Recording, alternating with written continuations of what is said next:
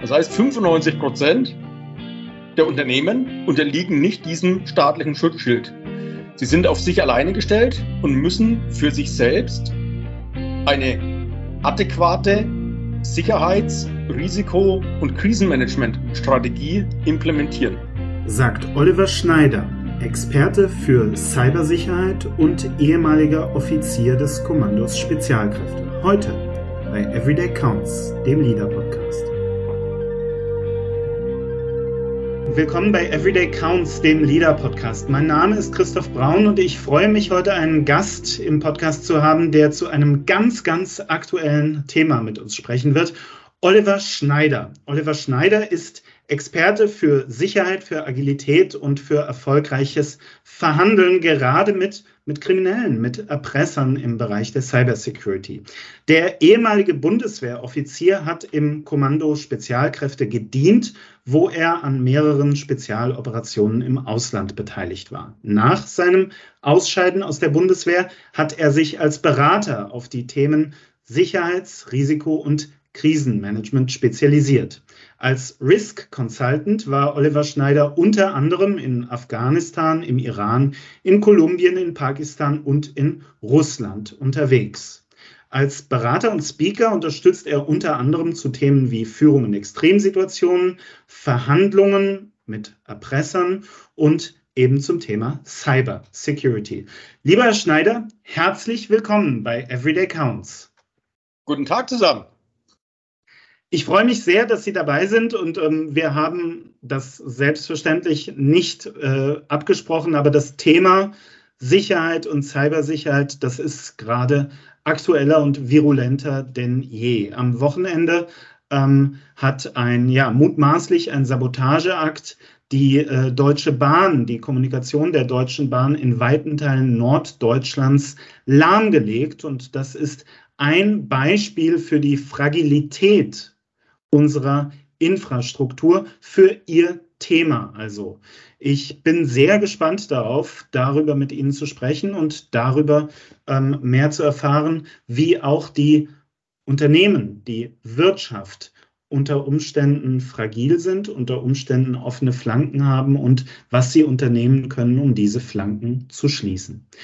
Bevor wir in dieses Gespräch einsteigen, lieber Herr Schneider, dürfen Sie aber wie alle unsere Gäste in unserem kleinen Podcast zwei Aufwärmfragen beantworten. Die Aufwärmfragen, das sind so die Fragen, in denen wir einander kennenlernen und in denen unsere Hörerinnen und Hörer so ein bisschen herausfinden, wie tickt der denn, wie ist der drauf, wie erklärt er, was sind so seine Ideen. Die erste dieser beiden Aufwärmfragen, das ist die Frage nach einem Mythos der Arbeit.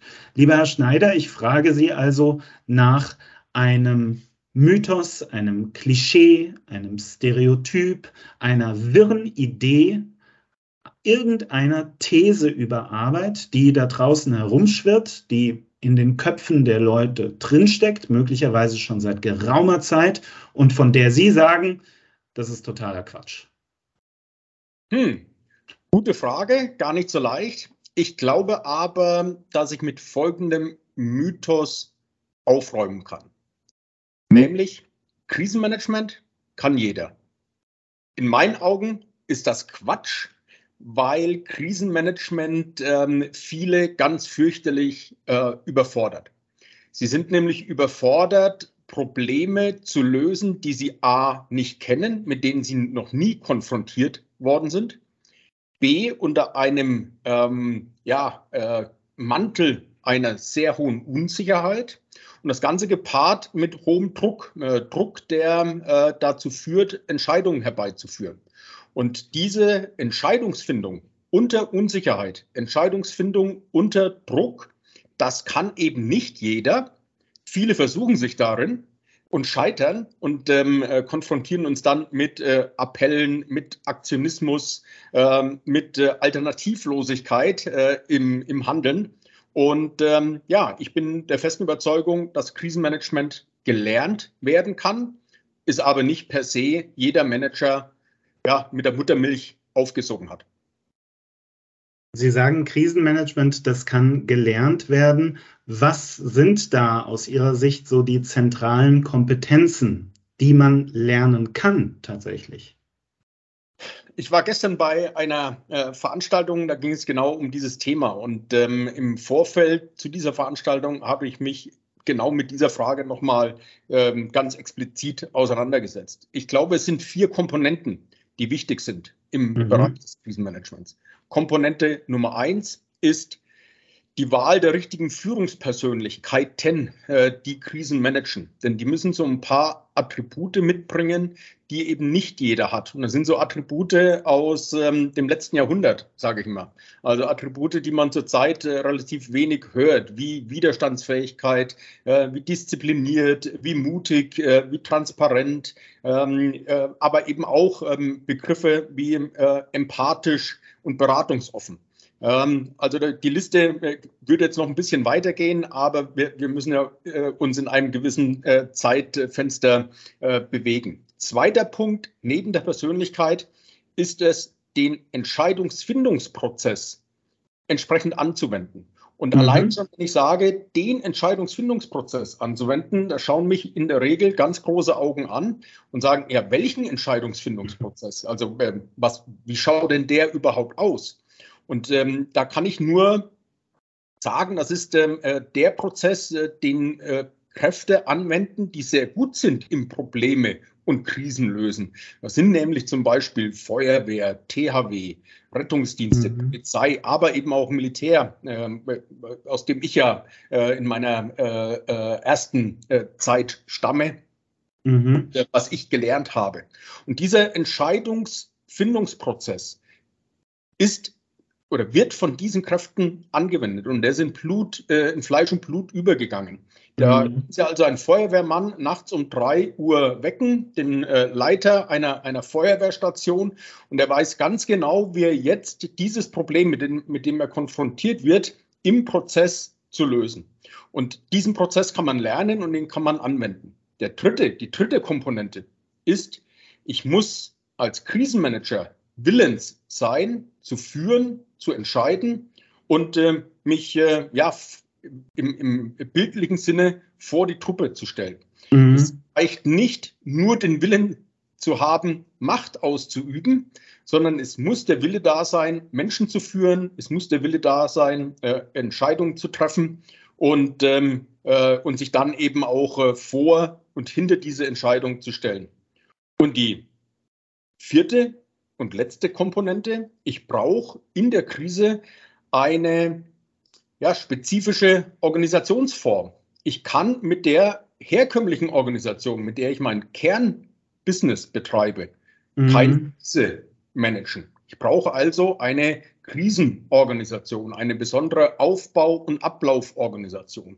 wenn ich diese vier Komponenten habe und diese vier Komponenten anwende, dann bin ich erfolgreich im Management von Krisen. Vielen Dank. Das ist sehr konkret. Eine kleine Nachfrage dazu sei mir noch gestattet.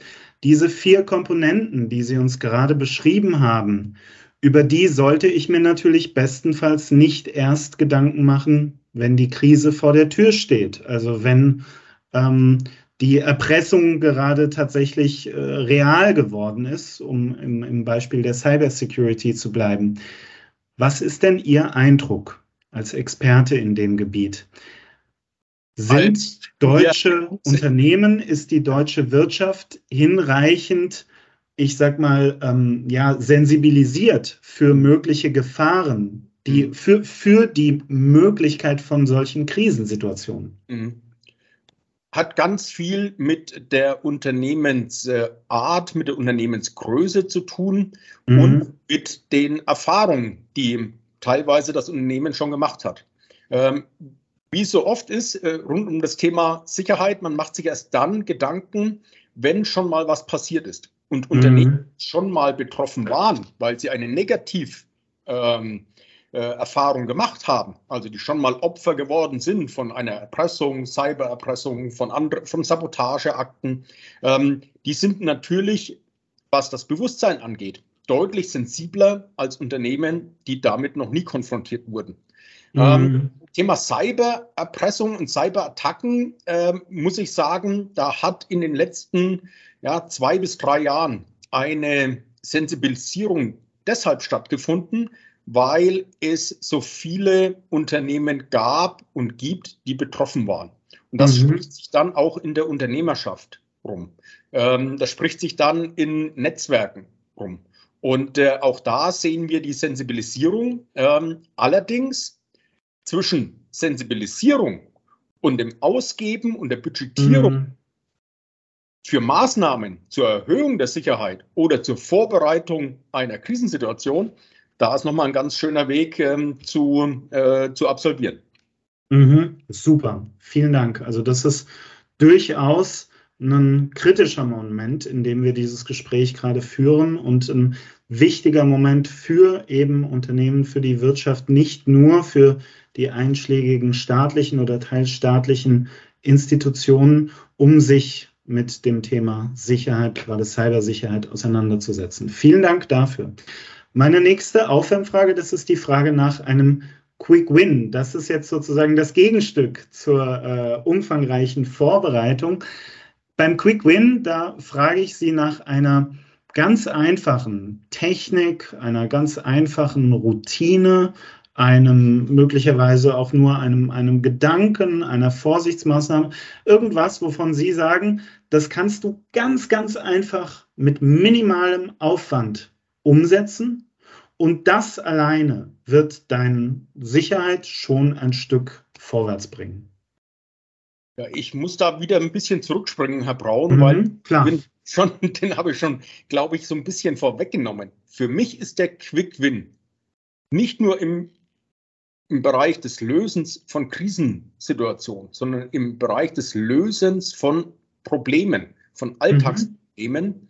ist der sogenannte Führungsprozess, den, wie gesagt, Rettungskräfte, Feuerwehr, Polizei und Militär anwenden. Wenn mhm. ich in mein Alltag in meinen Alltag implementieren kann, ähm, dann komme ich immer zu einem, zu einer, zu einem Abwägen an Möglichkeiten. Und wenn ich Möglichkeiten entsprechend abwäge, auch im Alltag, dann komme ich meistens zu der besten Entscheidung. Und ähm, ich glaube, dass man das sehr schnell adaptieren kann, dass man das sehr schnell lernen kann und dass das ein Quick-Win ist. Und ähm, ich ich bin da ganz ehrlich, ähm, das habe ich so verinnerlicht, äh, diesen, diesen Führungsprozess. Führung ist gleich Entscheidungsprozess, ähm, dass ähm, ich da recht, recht gut auch durch Situationen komme äh, im privaten äh, Alltag. Mhm. Wenn es hier um ja, äh, schauen Sie sich Corona an. Ich bin gestern auch damit konfrontiert worden, dass ähm, äh, Mitarbeiterinnen und Mitarbeiter von Unternehmen geäußert haben, dass sie sehr viel Angst hatten in dieser Zeit. Angst mhm. vor, äh, vor Jobverlust, Angst, Angst vor Krankheit. Und ähm, äh, ich bin dann wieder auf diese Ausgangslage zurückgekommen und habe gesagt, ja, du, hat, du hattest doch Optionen. Und ähm, dann bin ich wieder bei diesem äh, Führungs- und Entscheidungsprozess an, angekommen. Also den kann man lernen, den kann man anwenden und den kann ich nicht nur im beruflichen Umfeld anwenden, ich kann ihn auch im privaten Umfeld anwenden. Mhm. War gar nicht so quick, äh, aber ich musste da ein bisschen ausholen. Gar kein Problem. Vielen Dank. Dafür können Sie uns denn diesen Führungs- oder Entscheidungsprozess mal ähm, kurz skizzieren. Also wie, wie funktioniert das? Wie gelange ich zu einer Handlungsentscheidung. Mhm. Der, der ist, er ist wie folgt aufgebaut. Der mhm. erste Phase dieses Entscheidungs-Führungsprozesses, ich sage das immer dazu, Führung mhm. Entscheidung, weil das Verständnis von diesen Kräften, die diesen Prozess anwenden, ist immer, dass Führen auch entscheiden heißt. Also mhm. es, gibt kein, es gibt keinen Unterschied zwischen Führung und Entscheidung. Das mhm. eine impliziert das andere. Ähm, er ist wie folgt aufgebaut. Äh, der erste Teil beschäftigt sich immer mit der ähm, Informationsgewinnung. Also welche Informationen stehen mir jetzt zur Verfügung, um in den zweiten Bereich zu kommen, eine Lagefeststellung durchzuführen. Mhm. Möglichst mhm. viele Informationen sammeln äh, und diese dann entsprechend bewerten. Bewerten hinsichtlich möglicher Entscheidungsoptionen. Ich habe also mhm. die A, B und C. Und die wäge ich jetzt gegeneinander ab hinsichtlich ihrer äh, Pros und Cons, wie so schön heißt. Mhm. Und die stelle ich nebeneinander. Das kann ich mir aufmalen, ich kann es mir aber auch vor meinem inneren Auge zurechtlegen. Und wenn ich dann abgewogen habe, dann komme ich zu einem Entschluss. Und dieser Entschluss lautet, ich gehe Richtung Option B, die ich mir davor zurechtgelegt habe, und führe diese jetzt aus. Und dazu mhm. benötige ich Folgendes. Also ich gehe über in, den, in die Phase der Planung. Aus dem Entschluss gehe ich in die Planungsphase und aus der Planungsphase gehe ich in die Umsetzungsphase.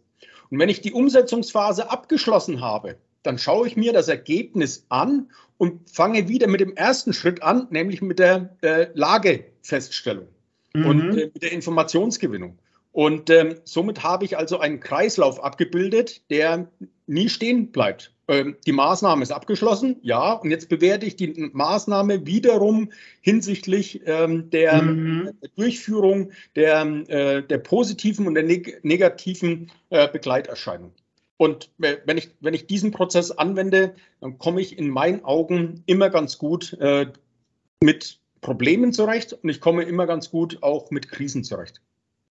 Vielen Dank, total spannend. Also Sie haben äh, beschrieben diesen Entscheidungsprozess, diesen Führungsprozess, wie er gerade in einschlägigen Bereichen wie, Sie haben es angesprochen, Militär, THW, Feuerwehr, Polizei, Rettungsdienste und so weiter ähm, zum Tragen kommt. Ich kann mir aber vorstellen, dass viele unserer Hörerinnen und Hörer jetzt gerade bei ihrer Beschreibung auch gedacht haben, hey, das ist ja gar nicht unbedingt so weit weg von agilen Prinzipien. Ne? Und auch damit haben Sie sich ja ausführlich beschäftigt. Also es ist natürlich nicht ganz dasselbe, aber es gibt da durchaus auch Schnittmengen. Das, das finde ich total spannend. Absolut, weil, und ähm, äh, Sie haben das Wort jetzt gerade eben schon äh, gebracht, Agilität, das ist meine Überzeugung, Agilität entsteht dann, wenn ich ein Team habe, das diesen Prozess kennt und lebt mhm. und versteht. Und ja. zwar von der untersten bis zur obersten Ebene. Und deshalb ist bei der Polizeigrundausbildung oder bei der Militärausbildung äh, mhm.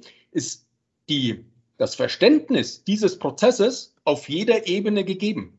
Jeder weiß, nach welchem Prozess man jetzt dieses Problem lösen möchte. Und das ist völlig unabhängig, ob das jetzt der, der äh, Polizeipräsident ist oder mhm der, der Polizeischüler. Der bekommt es nämlich in seinem, Let in seinem ersten ähm, Ausbildungsjahr bereits mit in die DNA ein, eingepflanzt. Und dadurch entsteht Agilität. Ich muss also nicht mehr anfangen und muss etwas groß erklären, sondern ich kann direkt einsteigen in den Prozess. Und wenn ich den dann noch transparent mache und mein Tun und mein Handeln transparent mache und das Ganze einbinde in eine, in eine Absichtserklärung, also warum, warum tun wir es dann, dann entsteht Agilität. Und ähm, wenn Sie sich anschauen, das, das Beispiel äh, bringe ich, bring ich auch immer sehr gerne. Da gibt es die Führer- bzw. die Managerausbildung, Führungs- mhm. Nachwuchsausbildung, die gibt es bei Siemens und die gibt es bei der Allianz und die gibt es bei BMW und noch bei ganz vielen anderen Unternehmen. Aber die haben alle ja nicht das gleiche, das gleiche Schema, sondern die bilden alle anders aus. Deshalb ähm, äh, entsteht hier kein einheitliches Verständnis. Und jetzt wechselt Manager A zu, äh, zu Unternehmen B und Manager C äh, wechselt zu Unternehmen Z mhm. und sein Weltbild mit ein.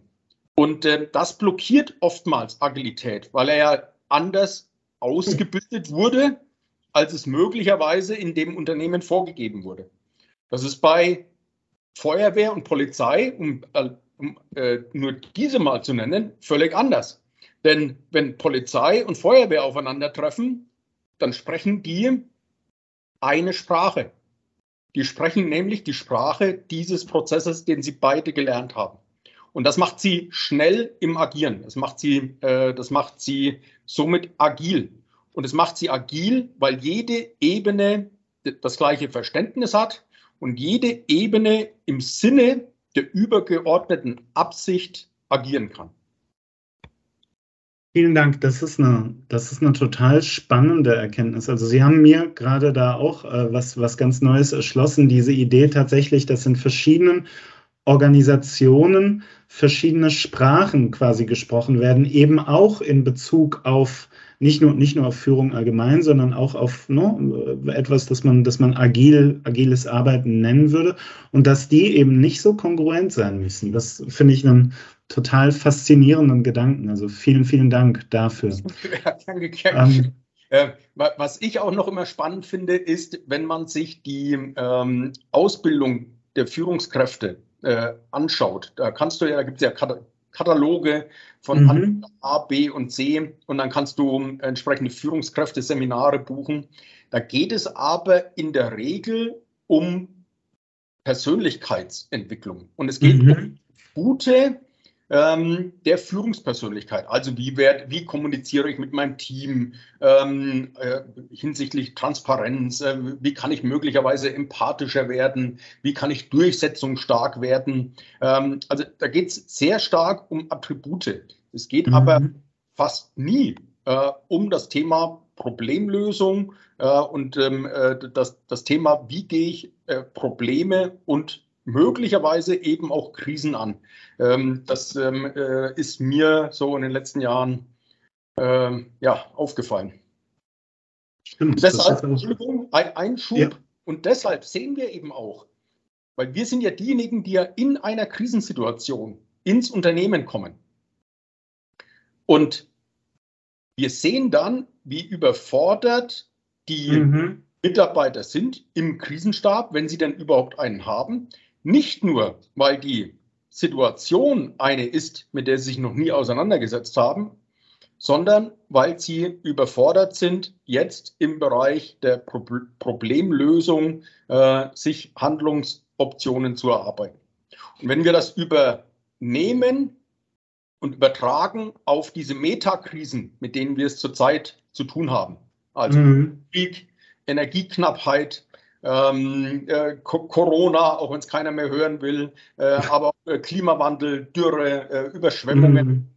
Wir sehen immer völlig überforderte Krisenmanager. Und die Krisenmanager packe ich jetzt bewusst mal in Anrufen, äh, ähm, Anführungszeichen, weil wir da Menschen haben, die das noch nie gemacht haben und die das nicht gelernt haben. Also da hast du äh, Philosophen, du hast mhm. einfach äh, Lehrer, du hast äh, äh, Politiker, die nie was anderes getan haben, außer in der Politik tätig zu sein. Woher sollen die jetzt das, das Know-how haben, eine Krise zu managen? Mm, mm. Und das macht's, wenn, wenn sie sich damit beruflich und professionell beschäftigen, dann tut es teilweise wirklich weh zu sehen, was da so passiert finde ich einen äh, ganz, also äh, einen äh, erfrischenden ähm, Ansatz. Und äh, schön ist auch, dass das bei Ihnen so ein bisschen durchklingt, so diese Sicherheit, diese Zuversicht, hey, Krisenmanagement, das ist ja quasi etwas, dass wir, wir kennen das. Wir kennen das seit Jahrzehnten, seit Jahrhunderten. Es gibt da tradiertes Wissen, es gibt Methoden. Man kann sich das erarbeiten, man kann lernen, damit umzugehen. Und das finde ich nochmal einen ganz, ganz wichtigen Punkt. Also, dass wir eben nicht wie die sprichwörtliche ne, Maus vor der Schlange oder so, das Kaninchen vor der Schlange, äh, mit blankem Entsetzen in die Krise hineinschauen ja. müssen, sondern dass im Gegenteil wir uns auch verlassen können auf tradiertes Wissen, auf Erfahrungen und auf Experten, die eben sich mit diesen Dingen auseinandersetzen. Ja, Stichwort Experten. Ähm, sorry, an ich. Nee, Entschuldigung, ich wollte. Okay. ich wollte, wollte, Ihnen nicht dazwischenfunken. Äh, sorry, ähm, äh, ich bin ganz bei Ihnen. Bitte fahren Sie Super, vor. vielen Dank.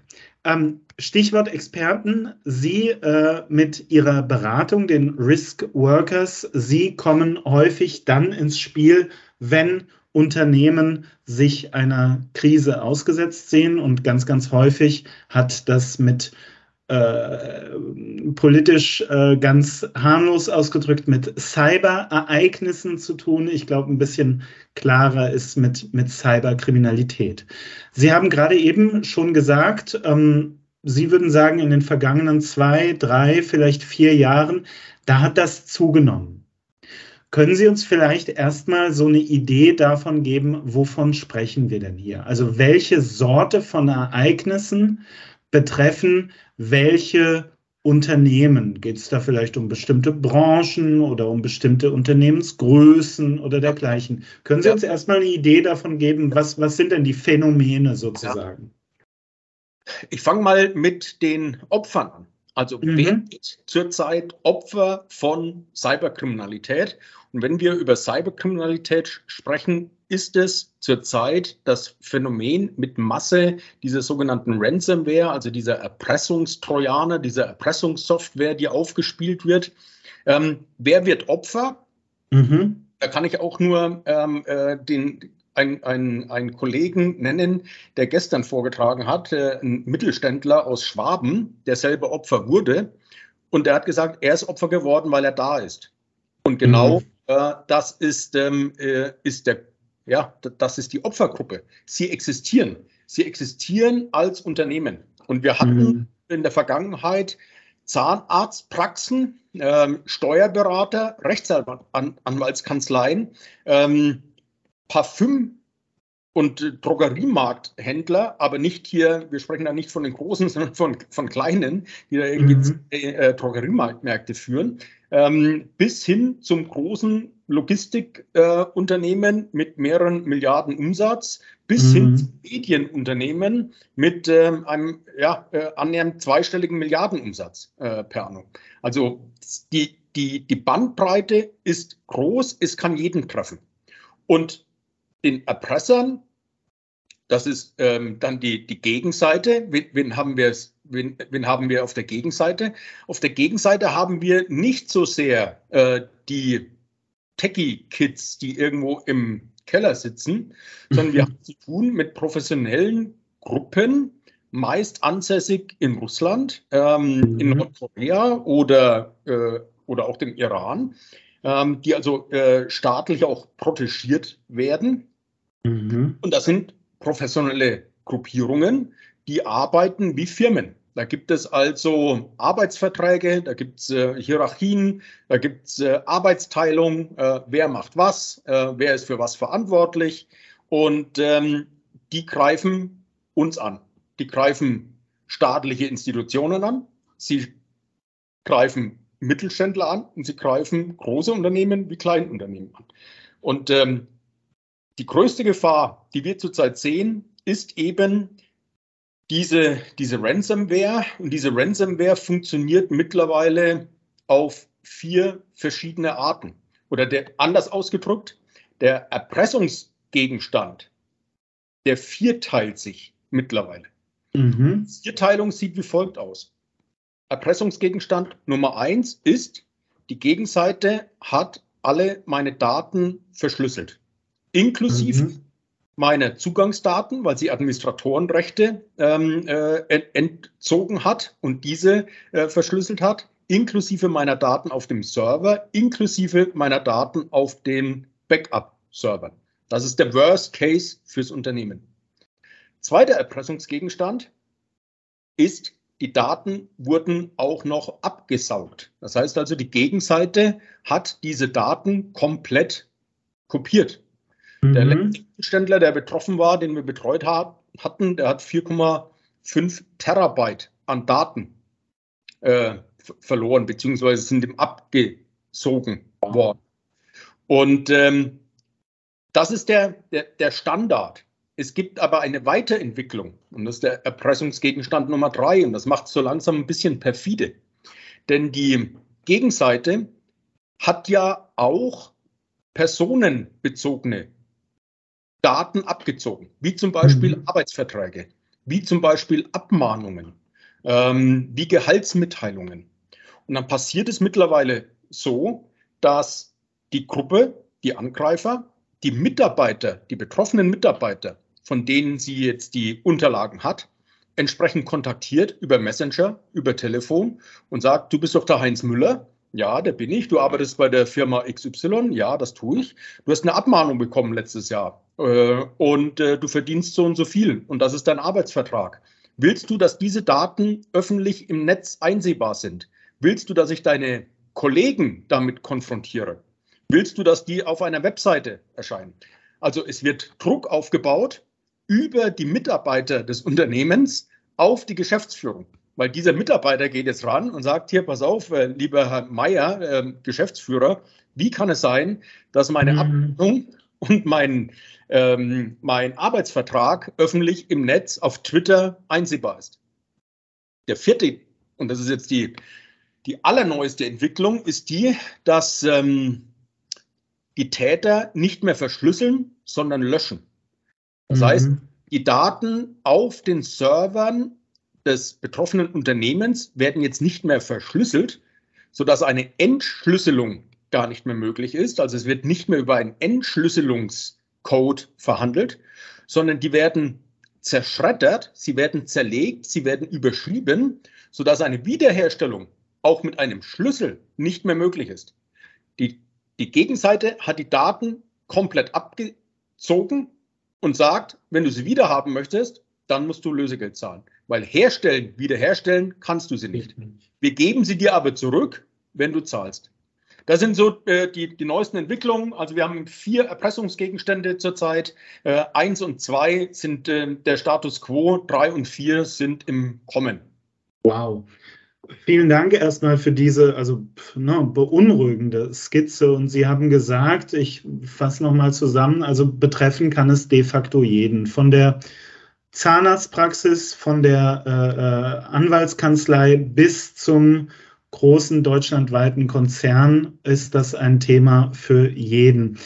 Ähm, ich habe mal eine ganz naive Nachfrage. Sie haben gesagt, naja, wir haben es da zu tun auf der Gegenseite mit ja so, so Banden, wenn man so will, die äh, richtig organisiert, richtig ne, unternehmensmäßig ähm, arbeiten mit Arbeitsteilung, mit Arbeitsverträgen, mit äh, verschiedenen hierarchischen Ebenen und so weiter und so fort. Und die sind, und da habe ich aufgehorcht, staatlich protegiert. In ja. Russland, unter Umständen in Iran und so weiter. Naja, wenn die Gegenseite staatlich protegiert wäre, sollte dann nicht auch auf unserer Seite der Staat da ein bisschen äh, also auf der, also defensiv als Akteur tätig werden? Also der, der Staat, unser Staat, Deutschland, ist da ja tätig. Ähm, mhm. Und zwar äh, war äh, vor kurzem auch wieder Gegenstand einer Diskussion. Und Sie haben es jetzt vielleicht auch, äh, auch da den, den Medien entnehmen können. Ähm, äh, Stichwort BSI, mhm. also Amt für Sicherheit in der Informationstechnik, wo äh, der äh, der Chef des BSI, Herr Schönbohm, zurzeit so ein bisschen in der Kritik steht.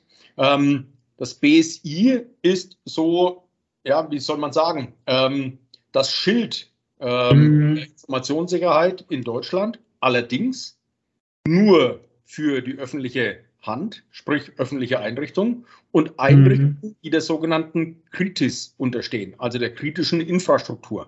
Dazu mhm. gehören ähm, oder können gehören Logistiker, dazu gehört die Deutsche Bahn, dazu gehören äh, Betreiber von äh, Gas- und Ölpipelines äh, und Tanklagern etc. pp. Also da gibt es einen festen Katalog, äh, wer unter Kritis fällt und wer mhm. unter Kritis fällt, wird auch vom BSI beraten und in Anführungszeichen betreut. Das ist aber prozentual gesehen äh, auf die deutsche Wirtschaft ähm, sehr gering. Ich würde mal sagen, mhm. vielleicht nur zwei bis fünf Prozent der Unternehmen sind überhaupt kritisch.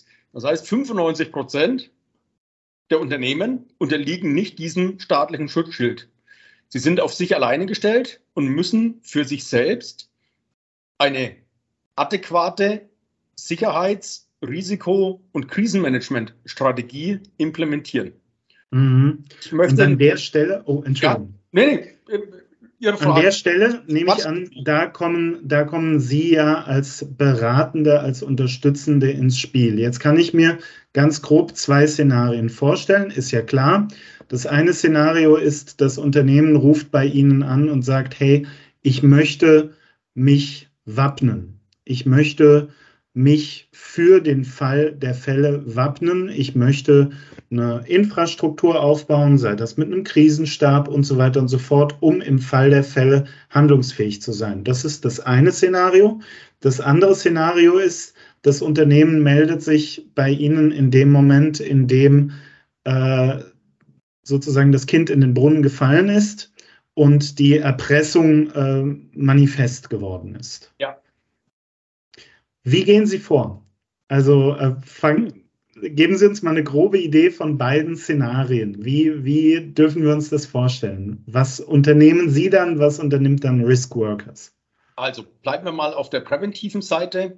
Mhm. So, dass wir den Unternehmen genau das anbieten, von dem Sie gerade eben schon gesprochen haben. Wir bereiten die Unternehmen dahingehend vor, dass wir als erstes mit dem Unternehmen sogenannte Neudeutsch Roles and Responsibilities festlegen für mhm. der Krise. Also okay. wer macht was, wie, wann und wozu? Äh, diese Fragen sollten geklärt werden im Vorfeld. Also unterschiedliche Player bekommen Rollen zugewiesen und bekommen Aufgaben zugewiesen. Und die sollten sie präventiv bereits ähm, äh, umsetzen um dann für die Krise entsprechend ähm, gerüstet zu sein. Das ist das Thema Krisenmanagementstruktur. Äh, das zweite ist, so eine Struktur muss dann auch mal beübt werden.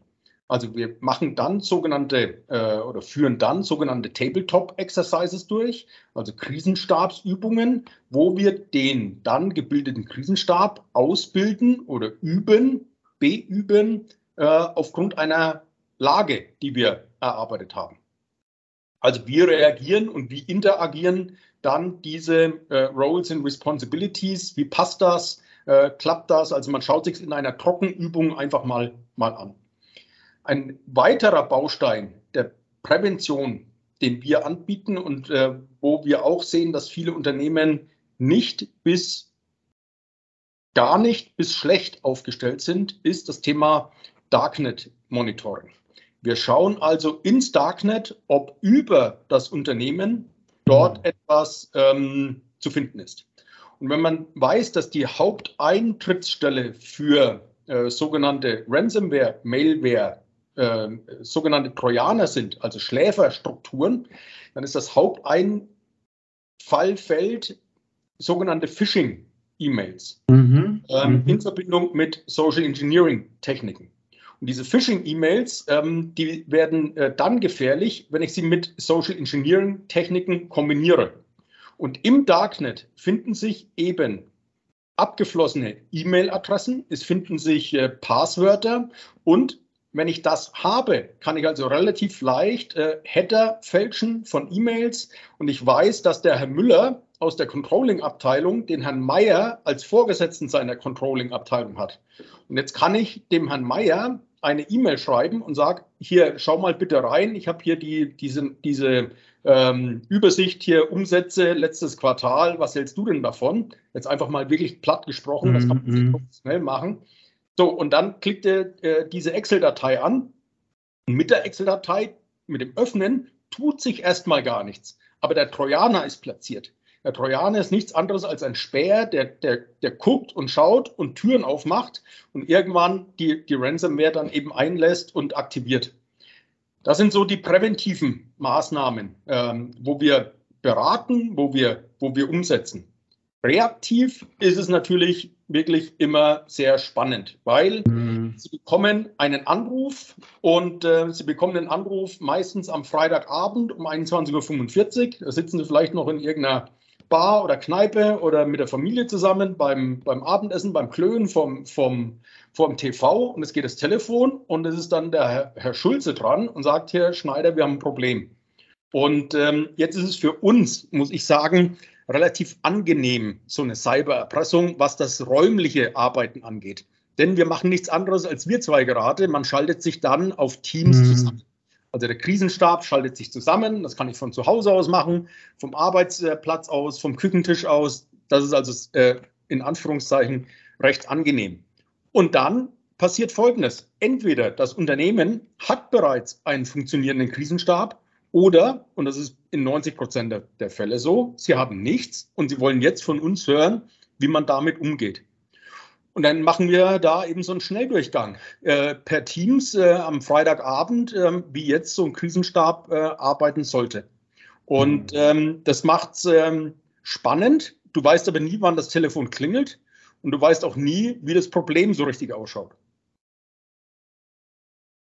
Wow, vielen, vielen Dank, dass Sie uns durch diese beiden Szenarien durchgeführt haben. Also einmal das Präventive und dann das Reaktive in dem Moment, in dem tatsächlich, Sie haben es gerade beschrieben, am Freitagabend der Anruf kommt. Ich kann mir vorstellen, dass ähm, Ihre Expertise zurzeit ganz, ganz stark gefragt ist. Und ähm, damit würde ich gerne so ein bisschen an, ans Ende unseres Gespräches kommen mit der Frage, Herr Schneider, ganz offen, haben wir als Deutsche insgesamt, aber insbesondere sicher die Wirtschaft, haben wir die Risiken, denen wir ausgesetzt sind, in den vergangenen Jahren unterschätzt. Denn im Moment hat man den Eindruck, eine Schlagzeile über eine Krise, über eine außerordentliche Situation jagt die nächste. Waren wir da ein bisschen zu, äh, ich sag mal, ja, gutgläubig quasi?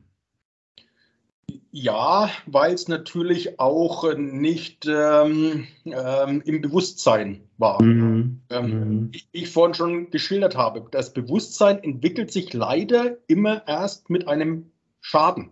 Mhm. Ähm, und jetzt haben wir den Schaden. Und jetzt sehen wir, dass sich ein Bewusstsein entwickelt. Das geht dahin, dass die Bundeswehr wieder in einen Stand hm. versetzt wird, ja. Äh, wo es wirklich äh, die, die, Kernaufgabe wahrnehmen soll.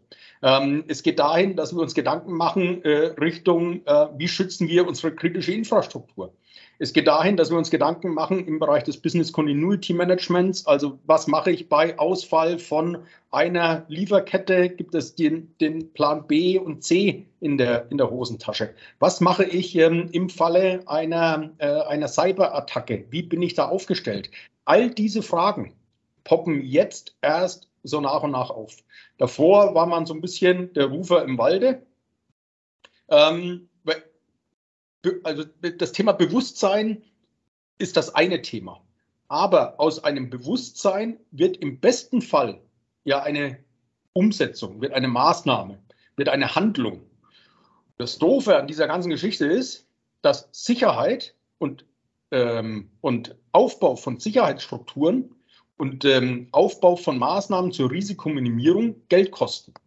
Und das Ganze in einer Phase, wo jetzt eh jeder auf das Geld schaut, äh, wo Unternehmen äh, vor ähm, äh, explodierenden Energiepreisen stehen, dem Wegfall von irgendwelchen äh, ähm, äh, Kunden etc. Und genau in diese Phase muss jetzt oder sollte jetzt in das Thema Sicherheit investiert werden.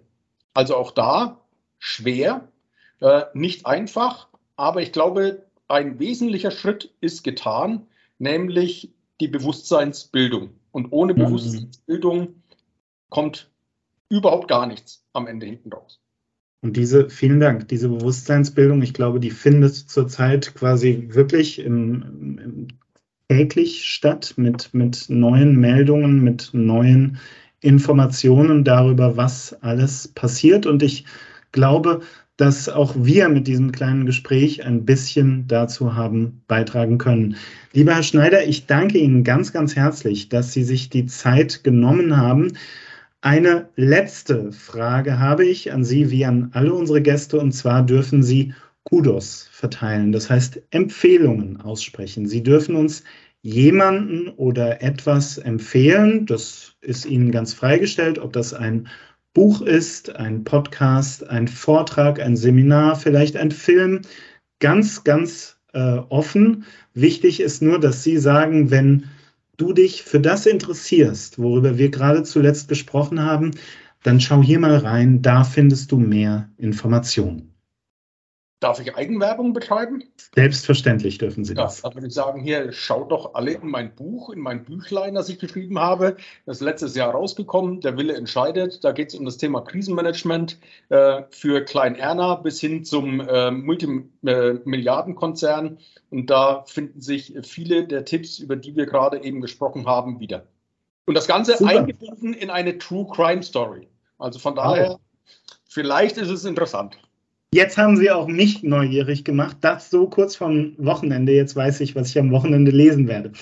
Vielen, vielen Dank, Herr Schneider. Ich werde nicht nur das Buch natürlich in den Shownotes verlinken, sondern auch Ihre Beratung, also die Risk Workers und auch ihre äh, individuelle Website. Ich danke Ihnen nochmal ganz, ganz herzlich und danke im selben Atemzug unseren Hörerinnen und Hörern für ihre Aufmerksamkeit, dafür, dass Sie wieder reingehört haben und natürlich freuen wir uns, wenn Sie auch bei künftigen Folgen wieder dabei sind. Das war Everyday Counts, der LIDA Podcast. LIDA ist deine App für gute Arbeit, erhältlich im App Store und im Google Play Store.